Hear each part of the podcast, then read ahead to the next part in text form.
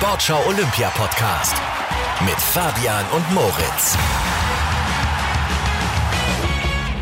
Ja, wir hoffen natürlich, dass ihr nach den Feiertagen noch ein bisschen Platz habt für spannende Themen und Gespräche.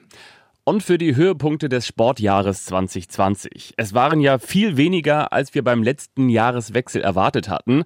Aber es gab sie und ihr hört sie, und zwar die schönsten Reportagen aus unserem ARD Hörfunkarchiv. Und wir freuen uns auf unsere Gäste. Gleich sprechen wir mit ARD-Doping-Experte Hajo Seppelt über das umstrittene Kassurteil gegen Russland. Und jetzt reden wir sehr ausführlich mit der Sportlerin des Jahres. Malaika Mihambu ist nicht nur Weltmeisterin im Weitsprung. Sie ist eine der spannendsten Persönlichkeiten im deutschen Spitzensport.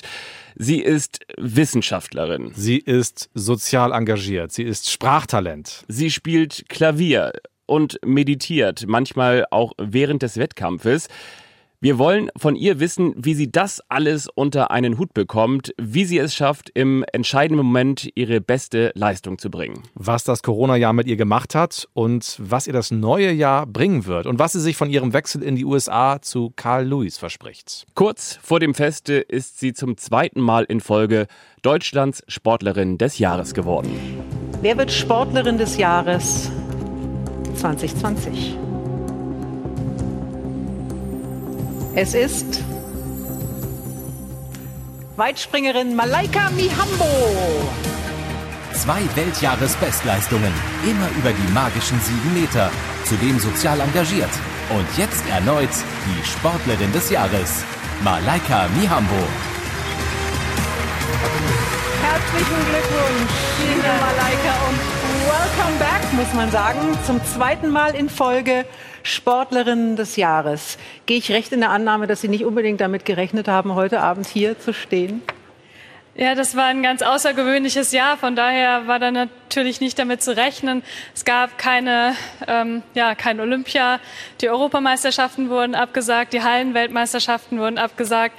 Von daher gab es in der Leichtathletik einfach keine großen außergewöhnlichen Wettkämpfe. Es macht immer Spaß, ihr zuzuhören, weil es sie irgendwie schafft, ihre freundliche Ausstrahlung auch ins Mikrofon zu bringen. Und jetzt strahlt sie in eurem Smartphone oder Laptop oder im Auto, wo auch immer ihr uns hört.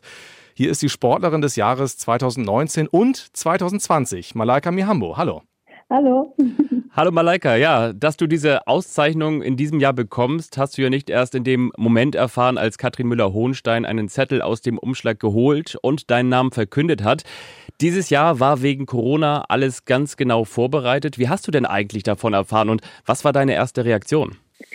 Ähm, ja, also ich äh, habe das dann übers Management erfahren, weil natürlich die ähm, Einladung und die komplette Organisation auch ähm, über das Management ging. Und ich habe mich sehr gefreut, als ich das ähm, gehört habe.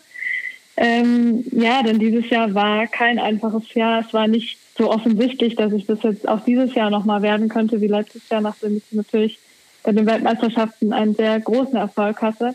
Aber ich freue mich auch umso mehr, dass dieses Jahr eben ich das nochmal geschafft habe, weil dieses Jahr auch noch mehr im Vordergrund steht als nur ähm, ja den Wettkampf, den ich so für mich gemacht habe, sondern äh, ja eben auch viel Herz dahinter steht im wahrsten Sinne des Wortes. Ja. Ja, es ist irgendwie ein Wettkampf für uns alle. Ne? Du hast ein paar Wettkämpfe ja, ja gemacht, bist zweimal über sieben Meter weit gesprungen.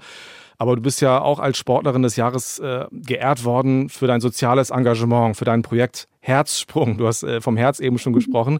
Du genau. hast im Frühjahr während des ersten Lockdowns aus deinem Wohnzimmer für Kinder Sportstunden gemacht und das bei YouTube gestreamt. Hallo ihr Lieben, schön, dass ihr da seid. Die meisten von euch kennen mich schon. Ich bin Malaika, ich bin Europameisterin und Weitsprung-Weltmeisterin. Das heißt, ihr habt wahrscheinlich schon was von mir gehört.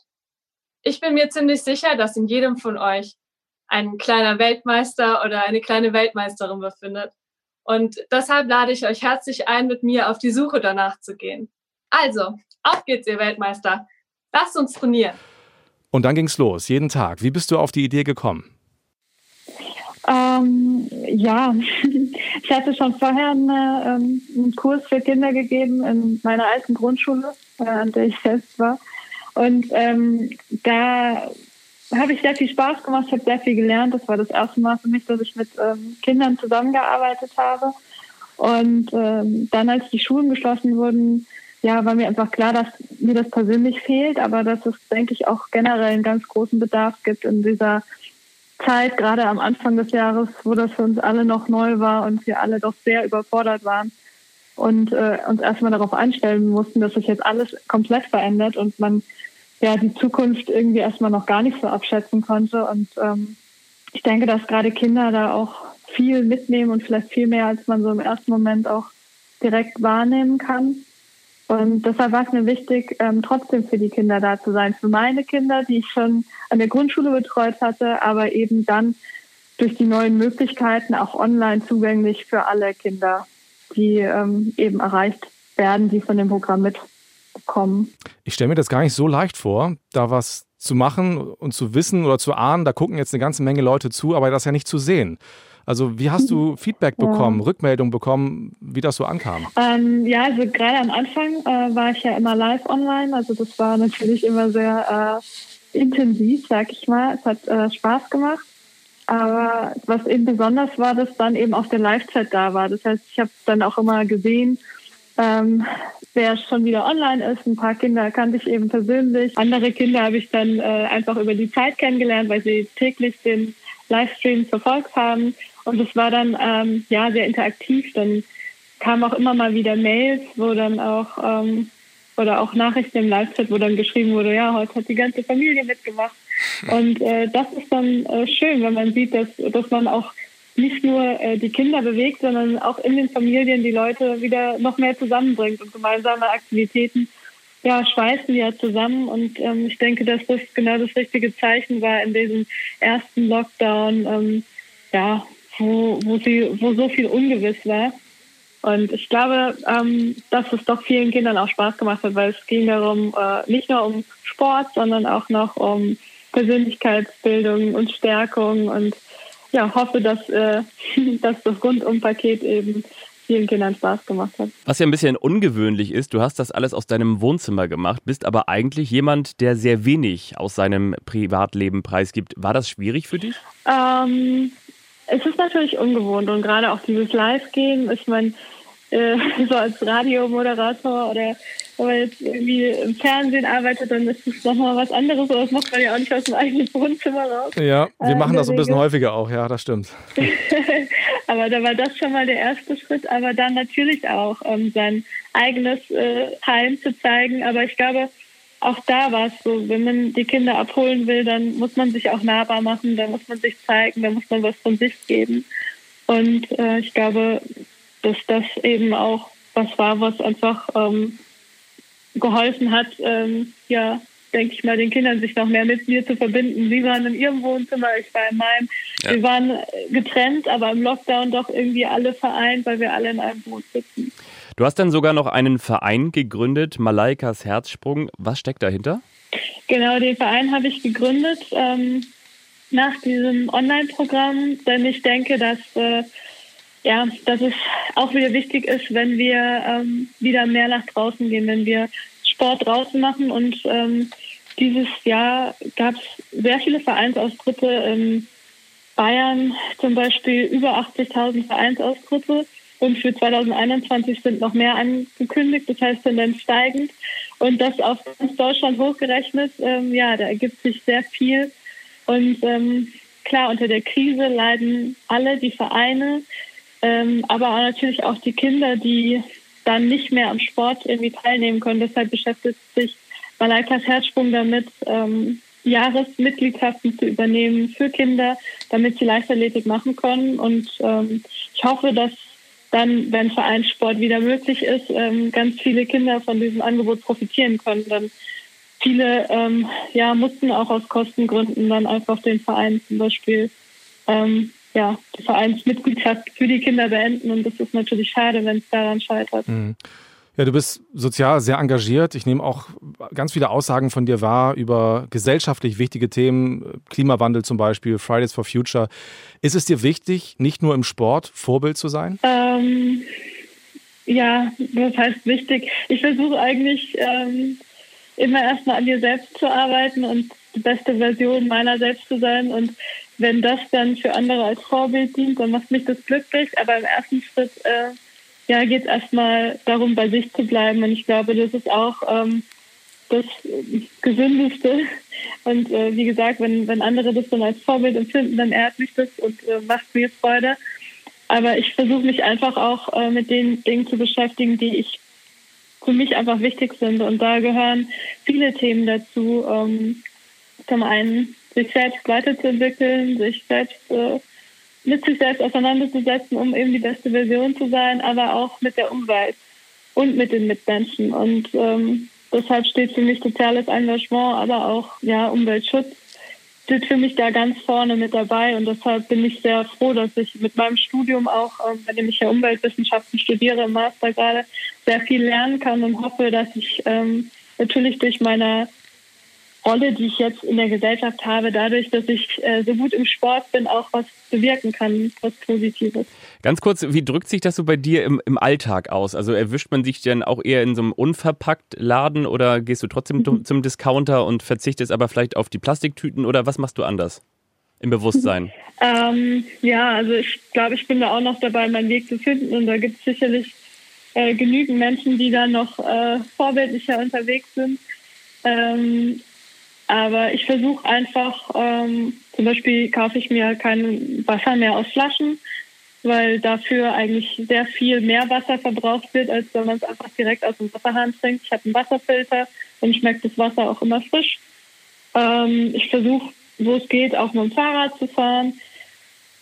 Ansonsten esse ich eigentlich ja, also kein Fleisch und versuche auch, wenn es geht, Milchprodukte zu reduzieren, einfach um ähm, ja, so einen Einfluss zu haben. Ich bin jetzt auch seit 2016 nicht mehr im Trainingslager gewesen. Das sind auch so Aspekte, die natürlich auch sich positiv auf den eigenen CO2-Rucksack äh, auswirken. Hm. Aber ähm, man kann auf jeden Fall noch mehr tun und dessen bin ich mir auch bewusst. Und ich denke aber, dass es auch immer so ein Prozess ist, wo man reinwachsen muss und wo jeder in seinem Tempo auch gehen sollte, was sich irgendwie gut anfühlt, solange man nicht stehen bleibt, denke ich. Das ist erstmal das Wichtigste. Ja, das ist ja, glaube ich, auch das Entscheidende, dass jeder von uns irgendwie guckt, ähm, was vielleicht möglich ist, aber eben auch ohne, ohne mit dem Finger auf andere zu zeigen. Ich glaube, da ähm, genau. sollte jeder bei sich selber irgendwie anfangen. Ähm, ich würde gerne nochmal auf die Zeit zurückkommen, in der du die Videos erstellt hast. Im März war das und da hast du in einem auch gesagt zu den Kindern, eigentlich würde ich mich jetzt auf die Olympischen Spiele in Tokio vorbereiten. In der letzten Folge haben wir ja mit Florian Wellbrock gesprochen und der hatte gesagt, die Olympia-Absage fühlte sich erstmal so ein bisschen an wie Liebeskummer. Wie war das für dich? Ähm, also Liebeskummer war es nicht, aber äh, Lebenskummer war es auf jeden Fall. Ähm, ja, also für mich, mir hat das auch erstmal Bauchschmerzen bereitet und das im wahrsten Sinne des Wortes. Am Tag der Olympia-Absage ähm, ja, hatte ich erstmal so damit zu kämpfen und dann ja, habe ich eben viel drüber nachgedacht und was eigentlich schlimmer war als die Absage an sich, war erstmal sich damit zu beschäftigen, ähm, wofür mache ich den ganzen Sport jetzt eigentlich? Weil normalerweise hat man das natürlich immer gemacht, um dann auf der ganz großen Bühne zu stehen bei wichtigen internationalen Meisterschaften oder ähm, ja bei Olympia beim wichtigsten Wettkampf. Und das fällt alles weg und die Sicherheit, wann es wieder normal weitergeht, äh, ja, die steht einfach nicht fest und das hat mich dazu gebracht, ähm, ja, nochmal alles zu hinterfragen auch. Warum mache ich den Sport? Was ist mir wichtig? Und ich habe einfach für mich dann gemerkt, dass ähm, Sport meine Leidenschaft ist, dass es ähm, meine große Passion ist und dass ich auch dankbar und glücklich bin, dass ich eben meine Passion zum Beruf machen kann. Du hast auch damals in einem Interview mit der Welt gesagt, also damals, als wir im Lockdown waren, im ersten, ich wünsche mir einfach, dass ich so schnell wie möglich neue Wünsche, Ziele und Träume klar sehe, die mich dann glücklich durch das Jahr führen. Wie gut ist dir das gelungen? ähm, ja, ich würde sagen, ganz gut. Also bei mir hat sich viel verändert. Ich habe mir ein ähm, neues Trainingsumfeld gesucht, weil das in dem alten Rahmen nicht mehr möglich war. Ähm, ich denke, da das freut mich, da freue ich mich drauf, wenn ich dann endlich mal loslegen kann. Das war nämlich geplant, in die USA zu gehen, was jetzt natürlich unter den Corona-Umständen auch noch äh, warten muss, bis mindestens äh, Herbst 2021, aber das ist voll in Ordnung. Ich habe äh, ja, neue Hobbys angefangen, viele tolle Bücher gelesen, äh, habe viel über mich gelernt, tolle Wettkämpfe gehabt, trotz äh, der Corona-Saison und auch schon davor. Und ähm, weiß jetzt wieder mal mehr, warum ich äh, meinen Sport mache und äh, konnte mich auf dem Weg dahin äh, ja noch weiterbilden und Neues ausprobieren. Also das Projekt mit den Kindern zum Beispiel. Und äh, von daher war 2020 ein merkwürdig, ungewohntes Jahr, aber für mich persönlich gab es auch in der Krise viel Positives und das ist auch das, an dem ich ja, festhalten will. Solche Geschichten zu hören, tut immer gut in diesen schwierigen Zeiten. Jetzt hast du von neuen Hobbys gesprochen. Jetzt wollen wir natürlich wissen, was hast du so für dich entdeckt? also ich habe ein bisschen noch angefangen, äh, so ein bisschen Gitarre zu lernen. Ah, auch noch. So, ja, genau, noch äh, noch ein bisschen Sprache lernen. habe ich äh, Swahili angefangen. Also man, es gibt immer Neues zu entdecken. Swahili? Ja, genau. Ja, das klingt spannend. Kannst du was sagen schon? Bist du schon so weit, dass du irgendwie uns grüßen könntest auf der Sprache? Äh, äh, ja, es gibt so viele Sachen. Ich weiß gar nicht, was ich sagen soll. Ähm, Pass auf, wir, wir, schieben das auf das Ende des Gesprächs. Wir kommen, kommen darauf genau. zurück. Jetzt, ich finde es ganz erstaunlich, was du so alles machst. Also dein Studium, Umweltwissenschaften, ähm, du bist auch schon examinierte Politikwissenschaftlerin. Meditation ist ein großes Thema für dich, ähm, aber bekannt geworden bist du ja nun mal ähm, durch deinen Sport. Du bist Weitsprung-Weltmeisterin. Das soziale Engagement haben wir jetzt noch gar nicht wieder erwähnt, haben wir ja schon drüber gesprochen. Du bist auf dem Weg nach Tokio, wo du eine Medaille ja. gewinnen willst. Woher nimmst du diese Kraft, das alles zu schaffen? Ähm, ja, ich, ähm, woher nehme ich die Kraft, diese Dinge? Ich mache einfach die Dinge, die mir Spaß machen. Und ich glaube, wenn man auf sein Herz hört, dann kann man daraus so viel Energie ziehen, dass man äh, ganz viel stemmen kann. Und ich finde auch gerade neue Dinge auszuprobieren immer unheimlich inspirierend und spaßig. Ähm, aber man muss auch sehen, natürlich äh, ist, ist alles Hobby.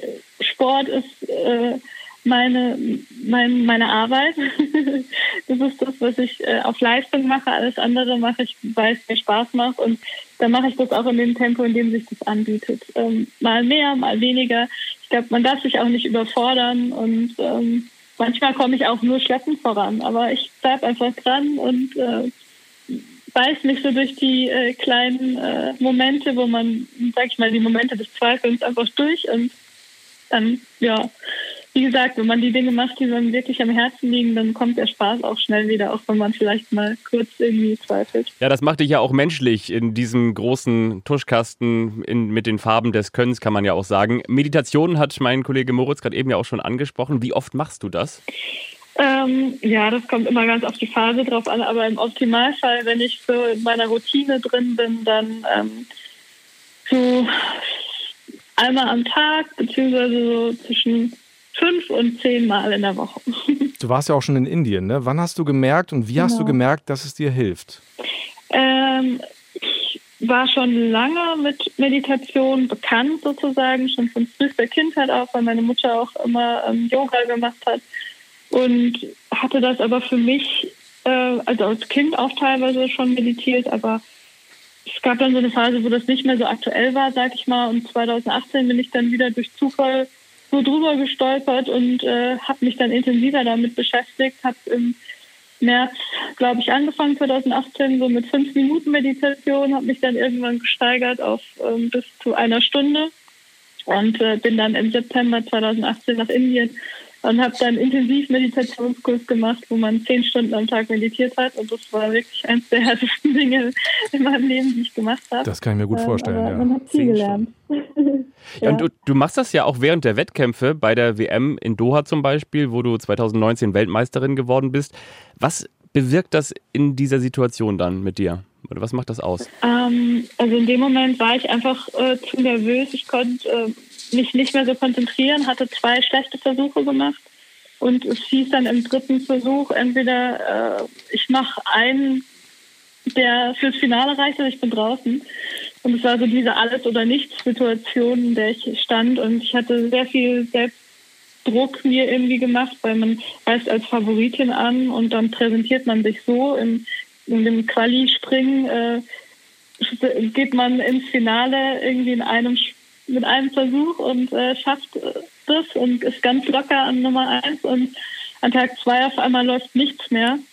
Und ähm, dann stellt man sich diese Fragen, so was, was wäre, wenn, oder malt sich Szenarien aus, was passiert, wenn ich jetzt verliere, wie fühlt sich das so an, wenn ich jetzt durch die Mixed Zone muss und mich den ganzen Journalisten stellen muss und wie fühle ich mich dann und diese ganzen negativen Dinge. Und da war für mich der Moment, wo ich dachte, okay, ich muss mich jetzt zurückziehen. ähm, habe mich einfach hingesetzt, ähm, den Stadionlärm komplett ausgeblendet, die ganzen negativen Gedanken, die Angst, die ich hatte, die, die Zweifel, den Druck äh, und habe das alles losgelassen und habe das auch wirklich geschafft. Also dadurch, dass ich so viel Meditation übe, ähm, hat es dann auch unter dieser Stresssituation geschafft und äh, geklappt. Und dann habe ich mich ja hinstellen können im dritten Versuch und bin so frei angelaufen, als ob es mein erster gewesen wäre. Und dann hast du 7,30 Meter rausgehauen. Ähm, genau. Was ja auffällt, und das ist ja das Ziel aller Sportlerinnen und Sportler, immer zum Saisonhöhepunkt da zu sein. Ne? Und das fällt bei dir auf. Du bist zum Beispiel äh, 2016 in Rio Vierte geworden mit deiner Jahresbestleistung. 2019 in Doha Weltmeisterin mit Bestleistung. Wie schaffst du das? Ähm, das ist jetzt eine gute Frage. Ich äh, glaube, ähm, wie gesagt, dass, dass dadurch, dass ich mich eben täglich versuche, mit der Meditation auch zu beschäftigen, mit, mit diesem Fokus halten, mit dem Ausblenden, dass das eben die Übung ist, die man dann auch für wichtige Wettkämpfe braucht. Aber was ich auch gemerkt habe, was mir genauso hilft, ist auch ähm, Selbstreflexion. Denn ich bin als Sportlerin nicht abgetrennt von der Privatperson. Das heißt, ich muss mich auch immer mit mir selbst auseinandersetzen, um dann mit mir selbst im Reinen zu sein, damit ich eben auch Höchstleistungen bringen kann. Und das sind so die zwei Schlüssel, die neben dem ja, Training äh, für mich einfach wichtig sind. Total spannend. Ja, und mit diesen 7,30 Meter damals dann in Doha bei der WM wärst du ja auch eigentlich, wenn man ganz ehrlich ist, äh, in Rio Olympiasiegerin geworden. Wie groß ist für dich jetzt die Sehnsucht nach einer Olympiamedaille? Ähm, natürlich äh, stehe ich auch lieber ganz oben als äh, irgendwo am Rand. Aber ähm, für mich gehört da eigentlich, also für mich steht im Fokus eher ähm, das über sich selbst hinauswachsen, das selbst an sich arbeiten. Das ist ein täglicher Prozess. Und ähm, ja, Olympia ist dann nur ein, eine Momentaufnahme, wo alles zusammenkommt im besten Fall, wo man eben das zeigt, was man gelernt hat in den Jahren auf dem Weg dahin. Aber für mich steht erstmal eigentlich viel mehr abseits auch davon im Vordergrund, als jetzt eine Medaille zu holen. Aber das ist natürlich ähm, klar, wie gesagt, geht man zum Wettkampf und möchte äh, sein Bestes zeigen. Und ich glaube auch dieses das Beste zeigen, das ist das, was ich eigentlich möchte. Weil ob ich dann Gold hole damit oder ob es nur Silber ist oder Bronze, das kann ich auch gar nicht selbst bestimmen teilweise, weil ich ja nur für meine eigene Leistung verantwortlich bin. Deshalb bleibe ich auch bei solchen Zielen eigentlich immer bei mir und schaue, was ich machen kann, ähm, wie ich mir selbst helfen kann im Wettkampf, mein Bestes zu geben, wie ich auf meinen Hör Körper höre, damit ich eben gesund bleibe über die Vorbereitung hinweg. Und ähm, ja, ich denke, das sind eher so die Stellschrauben, an denen ich drehen kann. Und da versuche ich auch zu arbeiten. Ich würde jetzt einfach mal behaupten, wenn du dein Bestes zeigst, dann sind die Chancen auf eine Medaille in Tokio ganz gut.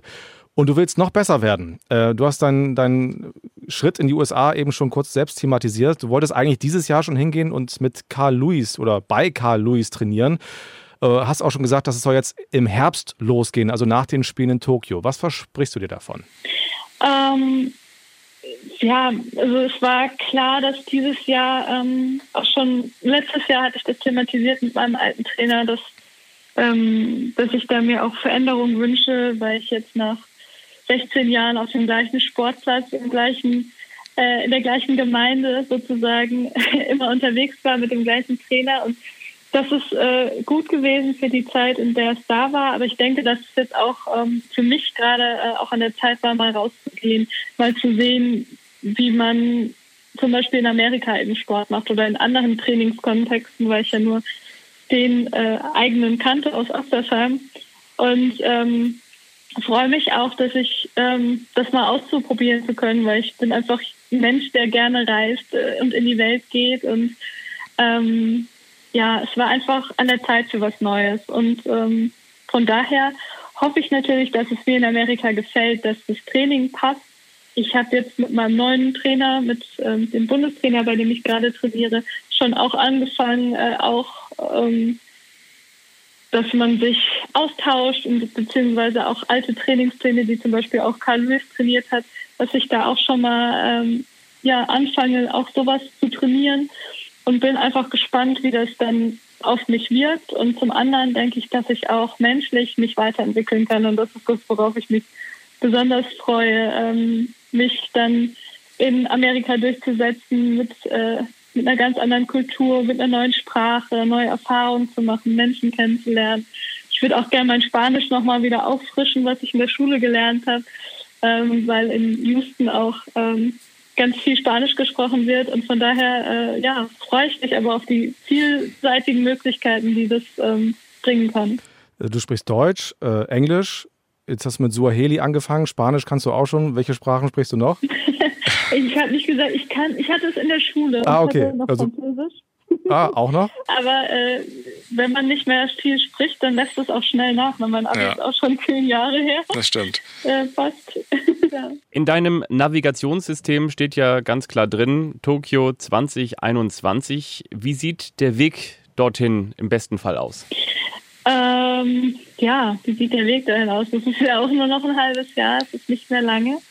Ähm, ja, ich hoffe, dass ähm, ja, eine Hallensaison doch irgendwie stattfinden kann für den Leistungssport. Natürlich hoffe ich auch, dass es ähm, auch für Hobbysportler möglich ist und auch die machen natürlich gerne Wettkämpfe. Dann stehen noch geplant äh, Hallen-Europameisterschaften zum Beispiel an in Polen. Würde mich sehr freuen, wenn die äh, in der derzeitigen Lage dann auch stattfinden können.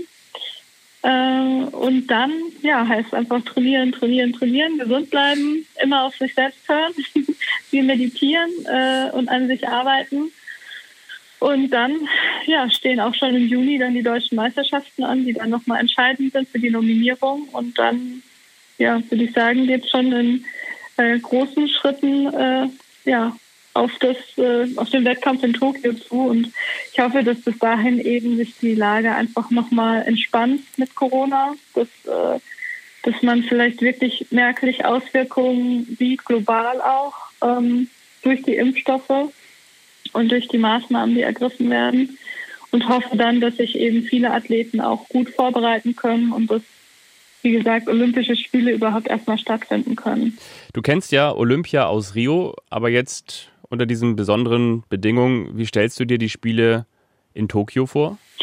Ähm, stark reglementiert, was Hygiene und äh, vor, andere Vorschriften angeht, Abstandsvorschriften und wie viele Menschen sich wo aufhalten. Ähm, ich stelle mir aber auch vor, dass, dass die Menschen bestimmt kreativ werden, die Sportler, dass man Wege findet, äh, sich trotz Maske Lächeln zu schenken und äh, dass es da auch ganz viele positive ähm, Zeichen geben wird auf dem Weg dahin, aber auch ähm, dort vor Ort und dass, ähm, dass es trotzdem hoffentlich ähm, ein Event ist, was die Menschen berührt, also die, die Athleten, aber vor allen Dingen auch die ganzen anderen Zuschauer, die Hobbysportler, ähm, die, die einfach nur Sport verfolgen. Denn eigentlich ist Olympia im Kern ja auch ähm, dazu da, um die Menschen zu vereinen, dass man eine friedliche Weltgemeinschaft bildet, in der fairer Wettkampf an erster Stelle steht. Aber eben nicht nur Wettkampf, sondern auch kultureller Austausch und Toleranz und ähm, ja, dass man sich einfach ähm, kennenlernt und offen für die Welt ist. Und wenn das gelingt, äh, dann ist, glaube ich, schon viel erreicht. Und wenn ihr euch gerade gewundert habt, was war das für ein komisches Geräusch? Äh, mein Handy neigt sich dem Ende zu mit dem Akku. Deswegen, wir kommen auch eh jetzt gleich zum Ende. Ich wollte nur ganz kurz mal von Florian Wellbock erzählen, mit dem wir letztes Mal gesprochen haben. Und der hat auch gesagt, er freut sich jetzt noch mehr auf Olympia als vor Corona weil er noch länger drauf warten muss. Da ist der Nervenkitzel noch größer. Kannst du das nachvollziehen, was er damit meint? Ähm, ich ich kann nachvollziehen, was er meint, aber ich glaube, ich, für mich fühlt sich das äh, eigentlich, also für mich ist es anders. Für mich fühlt sich jetzt äh, Olympia irgendwie noch weiter weg an, weil man in super kleinen Schritten immer geht. Sonst war natürlich klar, schon im Jahr vorher, welche Wettkämpfe macht man, um sich vorzubereiten für den, ja, für Olympia. Und jetzt ist es so, hm, erstmal schauen, was nächste Woche noch erlaubt ist und wie die Lage ist und ob es neue Verordnungen gibt oder Entwicklungen. Und jetzt ähm, ist deshalb Olympia für mich einfach noch in viel weiterer Ferne, als es jemals war. Aber das ist nicht, ne-, also es ist nicht negativ, sondern es ist einfach neu und anders und man passt sich eben den neuen Umständen an. Aber ich glaube, ähm, dass, dass man einfach seinen positiven Weg damit finden muss, äh, sich mit der neuen Situation anzufreunden. Und äh, ich glaube, wenn, wenn einem das gelingt, dann kann man als Sportler auch nur happy sein. Und dann bin ich froh, dass es anderen Sportlern genauso geht, die ihren Weg finden, damit umzugehen. Das macht wirklich Spaß, dir zuzuhören. Jetzt kommen wir schon so langsam zum Ende. Ich habe am Ende noch so eine kleine zweigeteilte Frage. Wir hoffen jetzt mal, dass an Weihnachten keine Wünsche offen geblieben sind du hörst dich so diszipliniert und so durchstrukturiert und so begeisterungsfähig an.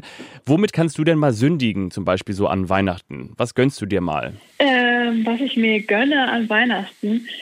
Ähm, also oder oder Silvester. Nicht, ich bin, glaube ich, ich, gar nicht so eine, so eine. Ich esse gerne auch mal was Süßes, aber eigentlich esse ich lieber gesunde Sachen. Und ich habe ganz viele Lebensmittelunverträglichkeiten. Von daher muss ich mir eigentlich, ich liebe Kuchen muss ich mir immer selbst was backen und das mache ich gar nicht so oft. ähm, aber ich glaube, ich bin eh jemand, ich habe eigentlich keine Gewichtsprobleme und von daher kann ich auch mir immer was Süßes genehmigen, wenn ich das will. Da habe ich das Glück. Ähm, aber wie gesagt, ich versuche eigentlich darauf zu verzichten, denn ich habe einfach gemerkt, ähm, ja, je mehr man Süßes isst, desto mehr will man auch und je weniger man isst, desto weniger will man und deshalb äh, versuche ich eher auf der Seite zu bleiben. Aber wie gesagt, dann, wenn man sich mal daran gewöhnt hat, ist es auch nicht mehr schwer.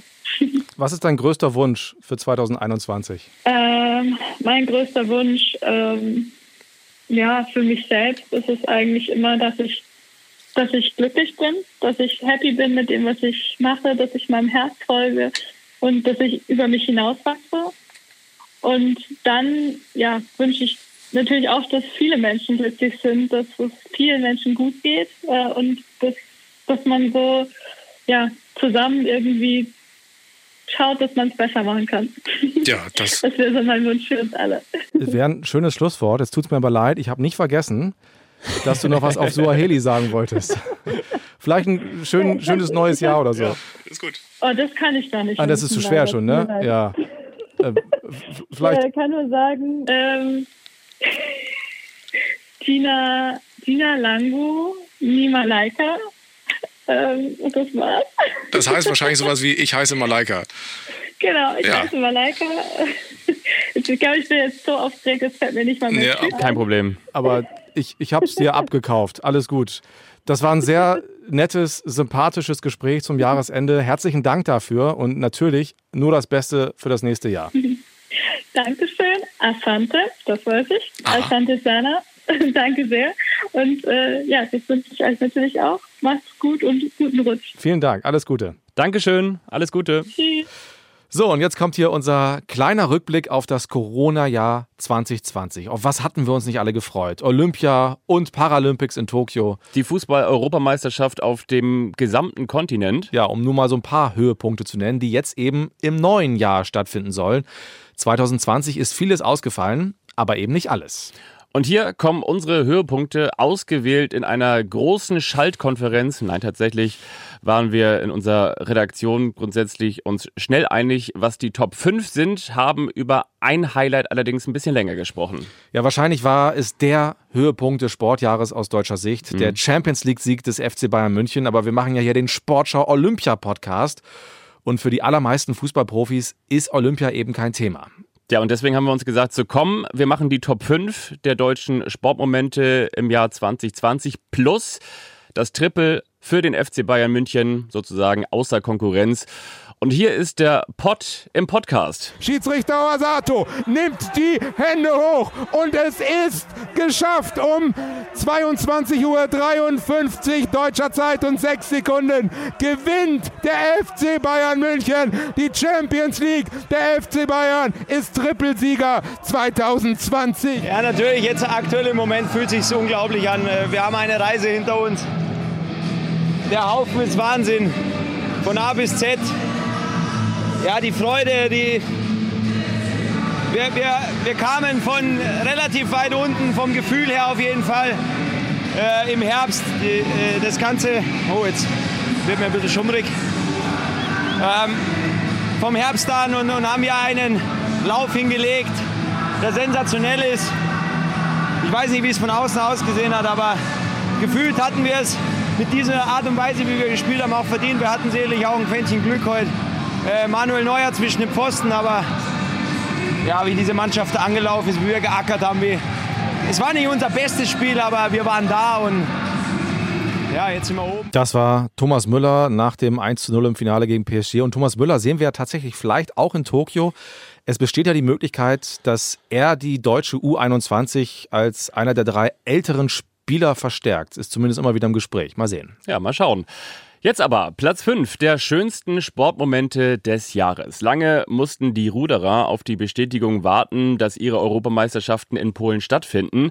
Sie kamen kurzfristig und der Deutschland-Achter war da. Statt Gold in Tokio gab es zumindest Gold in Posen, den EM-Titel für das deutsche Flaggschiff. 200 Meter sind es noch bis zum Ziel. Es ist ein bisschen mehr als eine halbe Länge Vorsprung für das Team um Schlagmann Hannes Ozek. Und jetzt kommen die Rumänen nochmal. Aber ich glaube, dieser Deutschland-Achter, der ist so routiniert, der ist so cool. Die wissen, wie man ein Rennen nach Hause fährt. Und genau das tun sie hier gerade. Sie müssen gar nicht mehr alles geben. Da hat es in den vergangenen Jahren viel, viel knappere Rennen gegeben. Aber die Crew aus dem Bundesleistungszentrum in Dortmund, sie rudert dem achten Europameisterschaftstitel in, entgegen. Jetzt sind es noch drei, vier Schläge. Und in diesem Augenblick ist der Deutschland Achter im Ziel. Na klar, Hannes Ozig, Schlagmann, da geht sofort der rechte Arm nach oben. Man irgendwie fünf, sechs Monate ohne einen Wettkampf rudert oder trainiert, sag ich mal, und dann als Ende erstmal Europameister wird, ist, glaube ich, alles schon gesagt. Es war brutal, weil es waren über zwei Monate, wo wir nicht zusammen im Boot gesessen haben. Da haben wir wirklich auch Monate dran zu knabbern gehabt. Eine schwierige, eine komische Saison mit nur einer einzigen internationalen Regatta hat ein Happy End gefunden, auf jeden Fall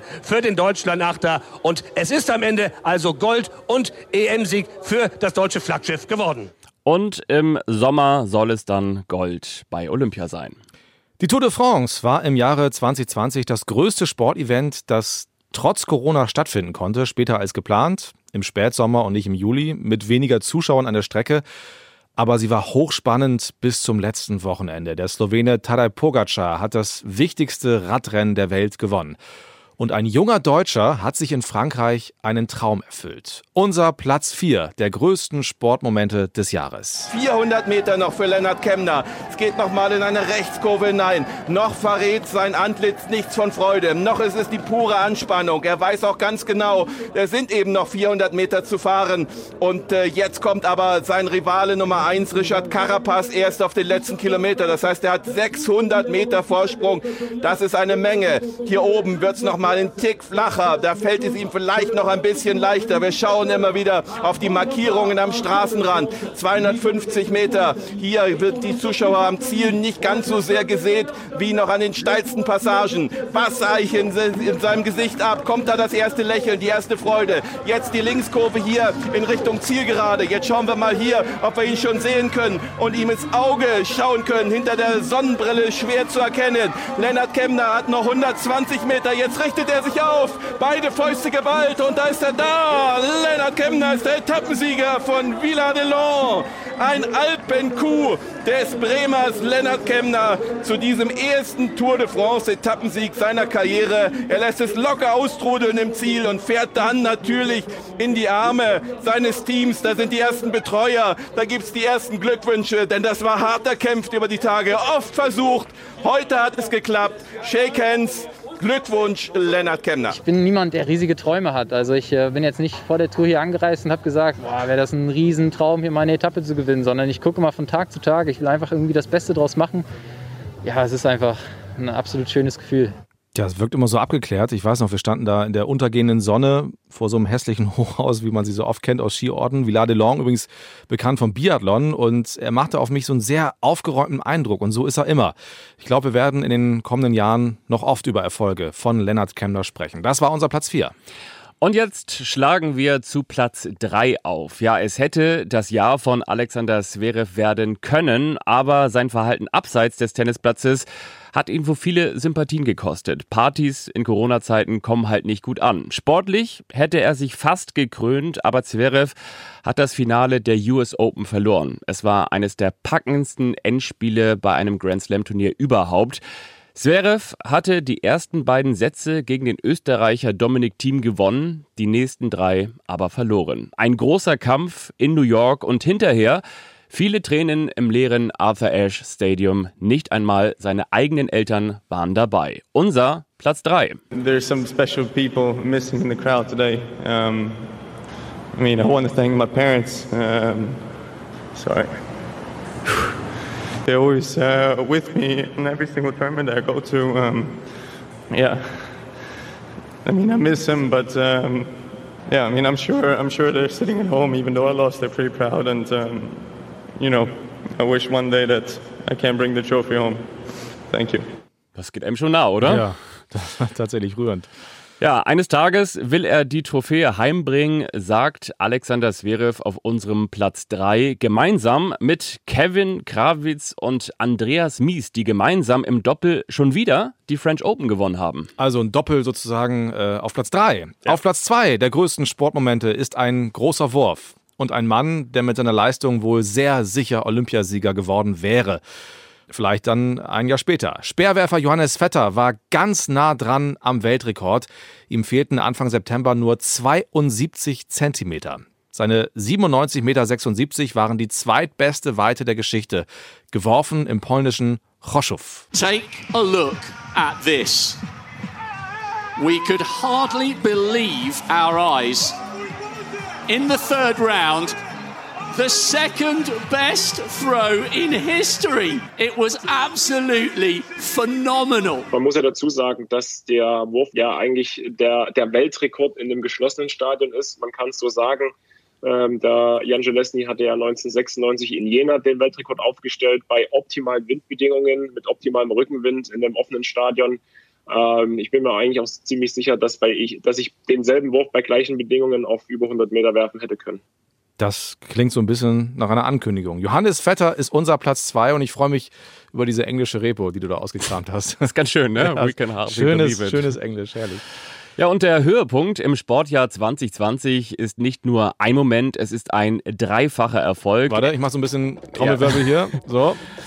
Ende Februar, Anfang März, als noch Zuschauer in Stadien und Hallen durften, fanden in Berlin die Bahnrad-Weltmeisterschaften statt. Und Emma Hinze ist endgültig aus dem Schatten der großen Christina Vogel herausgetreten und ist in drei olympischen Disziplinen Weltmeisterin geworden. Gold im Teamsprint mit Pauline Grabosch und Lea Friedrich, Gold im Kairin und dann auch noch Gold in der Königsdisziplin im Sprint. Emma Hinze mit etwa sechs, sieben Metern Vorsprung kommt sie hier zum vorletzten Mal auf die Zielgerade. Jetzt hören sie die Glocke für die letzte Runde. Hinze mit dem Vorsprung. Wolnova klebt an ihrem Hinterrad, aber das ist kein günstiger Abstand für die Russin. Die kommt auch aus dem Windschatten gar nicht wirklich heraus. Zielkurve, Emma Hinze ist vorn. Zuschauer stehen schon alle. 4000 Leute springen auf und Emma Hinze ist Weltmeisterin im Sprint.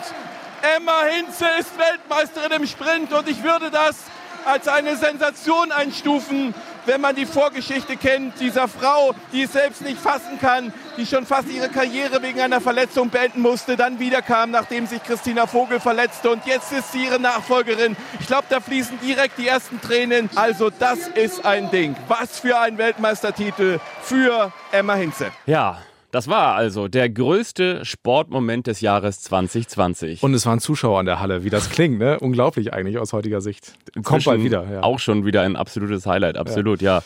Ja, und guck mal hier, wir haben jetzt hier auch noch einen kleinen Gruß bekommen. Hallo, mein Name ist Emma Hinze. Ich bin dreifache Weltmeisterin Bahnradsport. Das Jahr 2021 wird super, weil ich voller Hoffnung bin, dass Corona in den Griff bekommen wird und dadurch einfach das normale Leben wieder ja, mehr stattfinden kann, dass wir wieder Wettkämpfe haben und dass das große Highlight für mich Olympia stattfindet und ich da am Start stehen kann. Deswegen starte ich mit voller Hoffnung und ja, positiven Gedanken in das neue Jahr, wünsche euch das auch. Und ja, in dem Sinne allen ein frohes neues Jahr und bis bald. Ach, schön. Super. Ja. Und jetzt schauen wir noch einmal auf das Urteil des Jahres. So bezeichnen einige Medien die Sperre, die der Internationale Sportgerichtshof Kass gegen Russland verhängt hat. Ganz genau war das am 17. Dezember. Tja, wenn man äh, ganz genau hinschaut, dann hat das Kass die Sperre gegen Russland halbiert. Denn die Welt-Anti-Doping-Agentur WADA hatte ursprünglich eine Verbannung für vier Jahre ausgesprochen. Heißt, Stand jetzt, Russland darf nicht mit Hymne und Flagge starten bei den Olympischen Spielen von Tokio, bei den Paralympics, den Winterspielen von Peking, äh, auch bei den Paralympics und auch äh, bei anderen Sportgroßereignissen wie zum Beispiel Weltmeisterschaften und das dann für insgesamt zwei Jahre. Ja, und was war passiert? Vor inzwischen sechs Jahren hatte die ARD-Dokumentation Geheimsache Doping, wie Russland seine Siegermacht, den Stein ins Rollen gebracht und systemisches Staatsdoping offengelegt. Und wirklich mafiamäßiger geht es kaum. Also Dopingproben von vielen, vielen Athletinnen und Athleten wurden durch kleine Löcher in der Wand rausgeschmuggelt, vertauscht und entsprechend verwässert. Und jetzt sprechen wir mit dem Mann, der die Recherche damals angestoßen und geleitet hat, mit dem ARD-Doping-Experten und übrigens auch frisch gebackenen Sportjournalisten des Jahres. Hallo Hajo Seppelt. Guten Tag. Ein Sportler kann dopen oder eine Sportlerin vielleicht auch unwissentlich und wird für vier Jahre gesperrt. Eine Nation kann ein Dopingsystem aufsetzen und kommt glimpflicher davon. Ja, das ist zumindest aktuell der Stand. Was macht das mit dir? Naja, ich sag mal so, ich bin ja Journalist und ich gucke mir das ja aus der Distanz an. Das heißt, ich bin nicht betroffen und nicht involviert. Aber natürlich ist es schon so, dass äh, sich hier die Frage der Gerechtigkeit stellt. Und äh, unter diesen Gesichtspunkten würde ich mal behaupten, ist das, was da der Internationale Sportgerichtshof Kass entschieden hat, nicht verhältnismäßig. Äh, die Behauptung äh, des Kass ist ja eher in die Richtung, das sei unverhältnismäßig, wenn man da eine größere oder höhere Sperre oder Strafe ansetzt. Äh, ich glaube, dass hier ein fatales Signal gesetzt worden ist. Da bin ich schon bei euch, ähm, denn wir reden hier von einem großen Staatsdopingsystem, das über Jahre, möglicherweise Jahrzehnte existiert hat und das schon in der Dimension äh, eigentlich ähm, an das heranreicht, jedenfalls in Teilen, was wir vom DDR-Doping kennen. Insofern ist das schon eine eklatante, richtungsweisende Entscheidung eher negativer Art, denn ähm, das sendet ja eben das Signal aus, man kann tun und lassen, was man möchte. Und am Ende ist die Strafe dann milde. Und wenn man sich das Kleingedruckte in diesem Kass-Urteil anschaut, dann muss man zu dem Eindruck kommen, dass die Russen richtig gut davongekommen sind. Und das haben sie inzwischen auch selbst gesagt, indem sie von einem Sieg sprechen. Welche Strafe wäre denn deiner Meinung nach angemessen gewesen? Im Nachhinein ist man immer klüger. Und äh, als vor inzwischen zwei Jahren ja die Welt-Anti-Doping-Agentur gesagt hat, wir lassen die Russen wieder zu unter der Bedingung, dass sie die Moskauer Labordaten äh, uns zur Verfügung stellen, also der WADA. Ähm, in dem Moment gab es ja sehr viel Kritik nach dem Motto, wie kann man die Russen wieder zulassen, wenn die nicht vorher die Bedingungen erfüllt haben. Ähm, und dann gab es ja dieses äh, muntere Hin und Her. Es wurde hinausgezögert, hinausgezögert, hinausgezögert. Und dann kamen die Daten und später stellte sich heraus, die Daten waren gefälscht und das sogar noch im Jahre 2018. Im Kern heißt das, dass äh, sehr, sehr viele Daten von äh, mutmaßlich gedopten Athleten frisiert worden sind, damit diese eben nicht mehr gefasst werden können. Und äh, das war vor zwei Jahren. Und insofern ähm, ähm, war da möglicherweise schon der Fehler im System. Es gab ja Leute, die gesagt haben, wie kann man sowas machen? Die WADA hat das äh, energisch verteidigt. Sie wollte diese Sackgasse, diese Hängepartie, die ja schon jahrelang bestanden hatte, endlich auflösen. Jetzt müssen wir zwei Jahre später feststellen, das Konzept ist insofern ausgegangen, dass es am Ende zu einer Entscheidung des Internationalen Sportgerichtshofs gekommen ist, dass die WADA tatsächlich vier Jahre Sperre beantragt hat, aber dass der Kass eben auf zwei Jahre reduziert hat. Und damit ist am Ende genau das eben nicht aufgegangen, was man wollte, nämlich dass hier, wenn äh, erneut Betrug vorliegt oder der Betrug eben nachgewiesen ist über einen längeren Zeitraum, drastische Maßnahmen erfolgen. Das Ganze ist ausgegangen äh, quasi wie das Hornberger Schießen ein Stück weit. Und das ist natürlich für den Anti-Doping-Kampf ein verheerendes weltweites Signal. Und trotzdem hat die WADA dieses Urteil des Kass ja jetzt begrüßt, ne? obwohl die Sperre halbiert worden ist. Wie erklärst du dir das? Naja, sie haben es nicht nur begrüßt. Sie haben gesagt, gut, dass es festgestellt worden ist, dass äh, äh die russische Anti-Doping-Agentur nicht code-compliant ist, also nicht die Kriterien des WADA-Codes erfüllt hat. Aber sie haben auch bedauert, dass eben aus den vier Jahren zwei Jahre geworden sind. Aber ich finde, das war schon eine doch recht wachsweiche ähm, und sehr zurückhaltende Formulierung. Äh, da hätte ich mir deutlich mehr erwartet von der Welt-Anti-Doping-Agentur. Ähm, die Welt-Anti-Doping-Agentur ist ja auch an sich ein, ein Konstrukt, das äh, man auch durchaus äh, kritisch beurteilen kann und muss. Äh, wir wissen ja, dass äh, bisher jedenfalls noch die Hälfte derjenigen, die äh, in WADA-Gremien das Sagen haben oder im Aufsichtsrat oder im sogenannten Stiftungsrat sitzen, äh, aus der olympischen Bewegung kommen. Und da ist es überhaupt kein Geheimnis, dass es da ganz viele gibt, die sich äh, harte Sanktionen gegen Russland überhaupt nicht gewünscht haben. Noch dazu gab es ja auch in diesem Verfahren von dem Kass Nebenkläger, könnte man sagen, oder Parteien, die äh, quasi betroffen waren von den Entscheidungen, die dann äh, bei diesem Prozess mit eine Rolle spielten. Die haben ihren Einfluss geltend gemacht. Also die WADA ähm, ist an sich auch äh, aus meiner Sicht längst es wert, mal sehr viel kritischer unter die Lupe genommen zu werden zu ihrem Selbstverständnis. Ähm, da äh, habe ich auch so meine Zweifel, ob das alles immer so stringent und konsequent ist, wie sie gerne vorgeben. Da finden wir übrigens auch folgende Kette wirklich sehr interessant bis äh, verhaltensauffällig. Und zwar der Präsident des Internationalen Sportgerichtshofes Kass, der Coates, ist gleichzeitig IOC-Vize und damit Stellvertreter von Thomas Bach, dem Präsidenten des Internationalen Olympischen Komitees. Und der er, und das ist ja wiederum auch kein Geheimnis, ist mit Russlands Präsident äh, Wladimir Putin dicke. Glaubst du, das hat bei diesem, wie wir jetzt ja auch festgestellt haben, milden Urteil eine Rolle gespielt? Also Coates äh, kann sich äh, in seiner Funktion nicht in die Urteilsfindung einmischen. Das geht gar nicht. Das darf er nicht, ähm, denn er hat äh, mit diesem Gericht an sich nur insofern zu tun, dass er ganz oben drüber sitzt. Dann könnte man sagen, der hat Einfluss darauf. Aber das, der Kass ist ja nicht so ein ganz normales Gericht, wie man sich das üblicherweise vorstellt. Und auch in anderen normalen Gerichten, wenn man so möchte, ist es nicht immer so, dass der Gerichtspräsident Einfluss hat auf Urteile in einem Verfahren, um es mal so zu sagen. Ähm, da weiß ich nicht, wie das ist. Ich glaube, dass Codes eine insgesamt sowieso unrühmliche Rolle spielt. Er hat halt mehrere Hüte auf und man sollte bitte nicht vergessen, dass er schlicht und einfach auch mal richtig korrupt gewesen ist, dieser Mann. Der hat nämlich äh, im Jahre 1993, als die Entscheidung um die Olympischen Spiele 2000 anstand, äh, höchstpersönlich dafür gesorgt, in der Nacht vor der Entscheidung, damals ging es, äh, bei Berlin war damals auch im Rennen um Olympia 2000 und hat ja damals nur neun Stimmen bekommen und kläglich, wenn man so möchte, ist man damals gescheitert aus deutscher Sicht. Es ging am Ende um Sydney gegen Peking Peking. Das Endergebnis war 45 zu 43 für Sydney gegen Peking. Und was war in der Nacht vorher passiert? John Coates hatte ähm, zwei afrikanischen äh, Wahlmännern aus dem IOC ähm, mehr äh, tausend, also viele tausend Euro, damals also noch Dollar, gab, gab ja noch kein Euro, ähm, überwiesen. Ich glaube, es waren 35.000 und deswegen äh, haben die wahrscheinlich ihre Stimme am Ende den Australiern und nicht den Chinesen gegeben. Sonst hätte es die Olympischen Spiele im Jahr 2000 bereits in Peking gegeben. Dieser Mann ist also, wenn man so möchte, ein einer, der ähm, kriminell gehandelt hat, der korrupt war, der ist dann irgendwann mal zum Präsidenten des Kass geworden. Er ist ein erklärter Freund von Thomas Bach, die Nähe ist bekannt.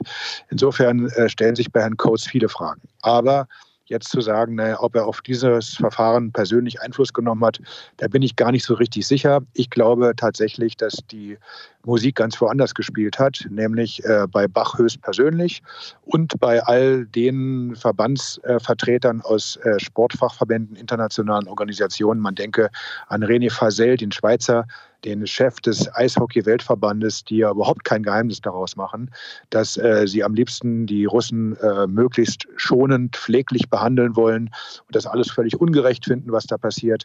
Das ist eindeutige Klientelpolitik. Ähm, und das zeigt einmal mehr, der internationale Sport ist eben überhaupt nicht richtig von außen kontrolliert. Der Kass ist am Ende eben auch ein Sportgremium. Keiner kann in die Köpfe der drei Richter reingucken. Es war ein Italiener, ein Iraner ähm, und äh, ein Australier.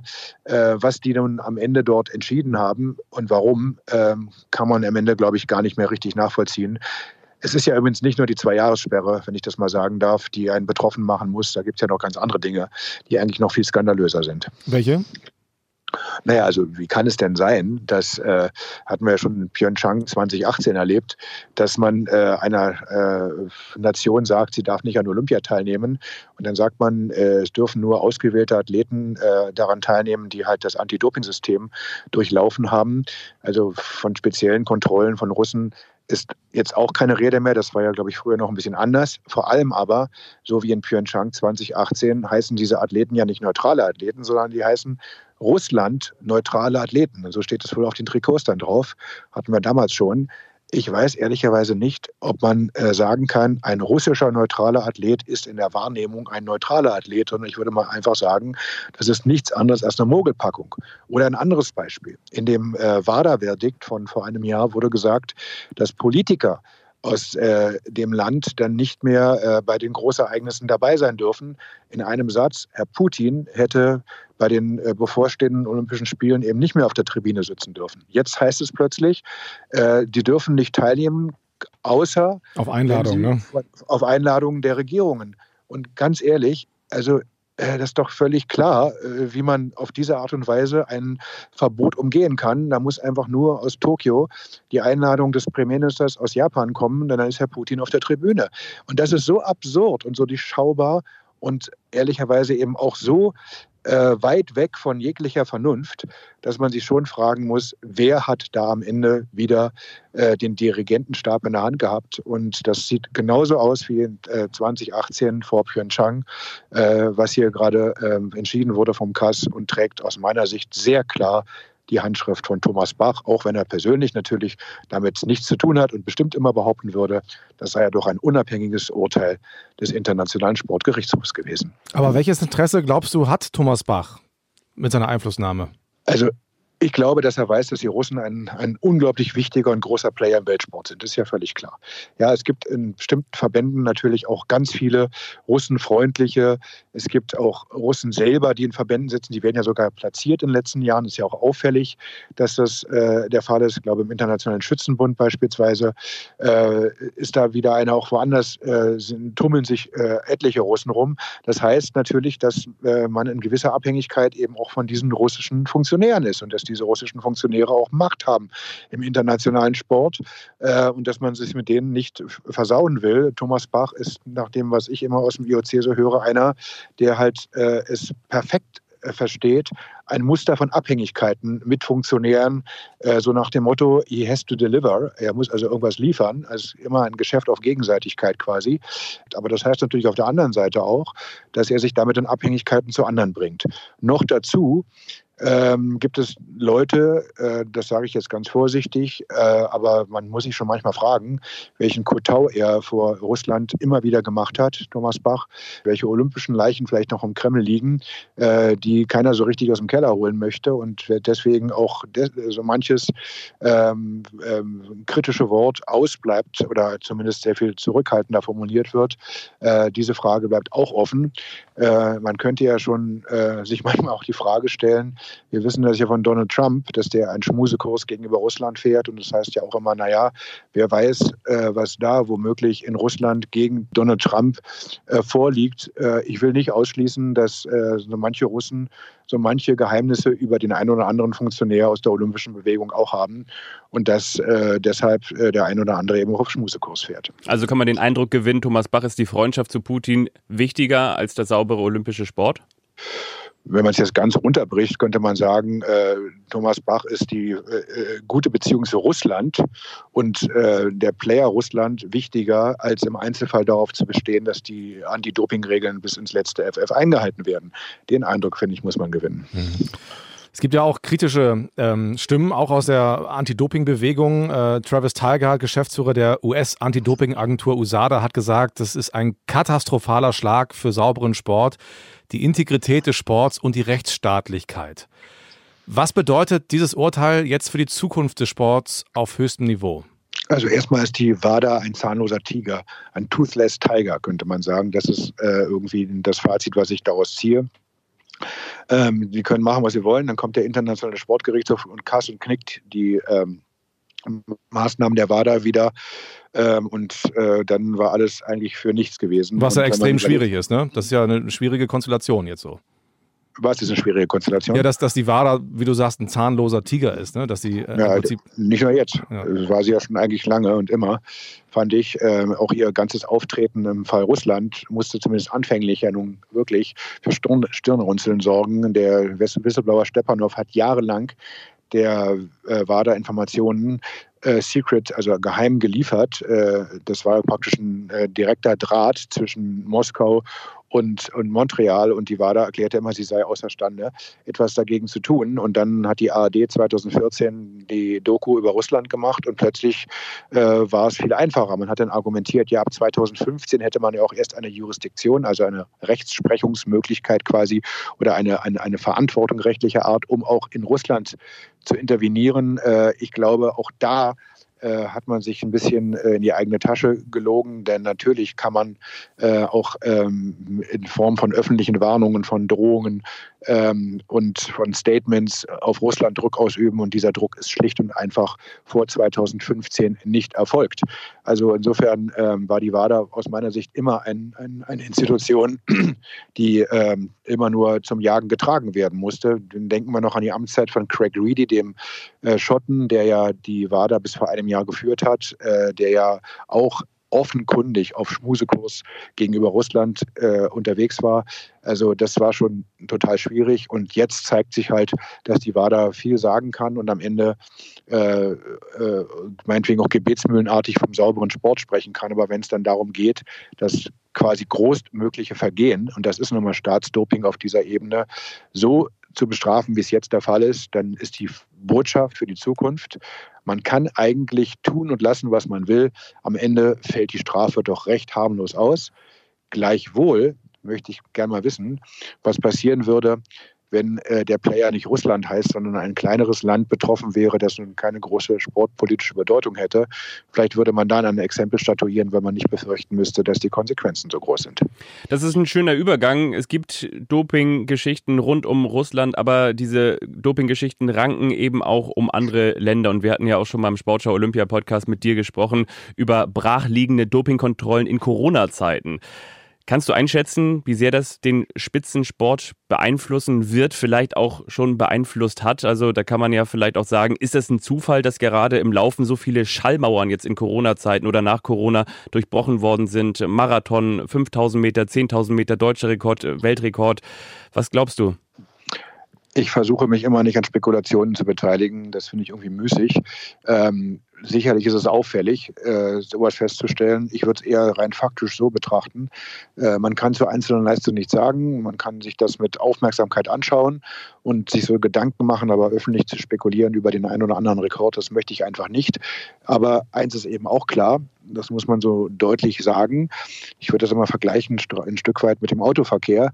Wenn ein Blitzer aufgestellt ist, dann wird es in der Regel so sein, dass die Leute vorsichtiger sind und langsamer fahren. Ist der Blitzer weg und alle wissen vor allem, dass der Blitzer weg ist, ist die Chance sehr viel größer, dass man eben das Tempo erhöht über das erlaubte Maß hinaus oder auch mal bei Rot über die Ampel fährt. Äh, und das ist ein menschliches ähm, äh, Verhalten, das äh, man ja aus anderen Bereichen des Lebens eben auch gut kennt. Nicht nur im Sport. Betrogen wird da, wo eben man nicht genau hinschaut. Ähm, und äh, deswegen ist das ein offenes Scheunentor für Betrüger in diesem Jahr gewesen. Und das kann natürlich Auswirkungen auf eine kurzfristige Leistung, aber übrigens auch langfristige Leistungen haben. Also langfristige Ziele, die man sich setzt. Denn von Doping, insbesondere mit manchen Mitteln und Methoden, kann man eben noch monatelang, wenn nicht sogar jahrelang danach profitieren. Also wenn im Jahre 2020 das Dopingkontrollsystem monatelang entweder gar nicht funktioniert hat oder zumindest ziemlich brach gelegen hat, in der ersten Phase äh, von Corona, also im Frühjahr bis zum Sommer hinein, als es so massiv war. Und jetzt in der zweiten Phase das Dopingkontrollsystem möglicherweise wieder nicht richtig funktioniert. Da müsste man mal nachfragen bei der NADA beispielsweise, bei der WADA, wie es jetzt wiederum ausschaut, wo die Situation sich so dramatisch zugespitzt hat. Dann ähm, ist das wieder ein Schlupfloch, ist das wieder eine äh, Situation, eine Phase, in der Dopingkontrollen quasi nicht stattfinden. Und wenn man betrügen will und immer nur Angst hat, dass Kontrolleure kommen, dann weiß man, jetzt kommen keine Kontrolleure und jetzt kann ich das Risiko halt eingehen. Ganz simpel. Befürchtest du denn vogelwilde Olympische Spiele in Tokio dahingehend? wie gesagt, also das kann, es ist möglich, das will ich damit sagen. Aber das ist ja dann kein Doping, was vor Ort stattfindet, sondern es ist ein Doping, was vorher stattgefunden hat. Äh, es gibt ja nun genug Dopingfahnder, die sagen, wer bei Olympischen Spielen oder Weltmeisterschaften selbst noch in den Topf greift, der muss ziemlich dämlich sein weil das ist ja dann genau die Phase, in der äh, überall auf der Straße die Blitzer stehen würden. Also da macht es natürlich dann meistens keiner. Deswegen werden ja bei Olympischen Spielen und anderen Großereignissen während des Wettbewerbs immer vergleichsweise wenig Sportler erwischt. Sind ja meistens nicht äh, mehr als zehn oder so oder doch noch deutlich drunter. Äh, aber das hat natürlich überhaupt nichts damit zu tun, wie viel gedopt wird. Jetzt haben wir ganz am Ende noch. Ja, jetzt haben wir ganz am Ende nochmal so ein ähm, schweres Thema gehabt, aber es ist eben auch ein wichtiges Thema und es ist gut, dass wir darüber gesprochen haben. Hajo, herzlichen Dank für deine Zeit und alles Gute Bitte fürs gerne. neue Jahr. Dankeschön. Bis dahin. Ciao. Und wo wir gerade bei den besten Wünschen sind, da bleiben wir doch kurz da. Ja, Bleibt alle bitte gerne gesund und nur das Beste für das neue Jahr. Ja, das wünsche ich auch. Und wir können schon so einen kleinen aus dem Sack lassen. Wir hatten ja dieses Mal die Sportlerin des Jahres. Ja. Fehlt ja eigentlich noch der Sportler des Jahres. Leon Dreiseitel, Eishockeystar in den USA und Kanada. Wir stehen in Kontakt. Bin mir sicher, das klappt fürs nächste Mal. Jetzt aber erstmal äh, Tschüss. Vielen Dank fürs Zuhören. Macht es gut. Tschüss. Ich fass das nicht! Den Sportschau Olympia Podcast findet ihr unter anderem auf sportschau.de und in der ARD Audiothek.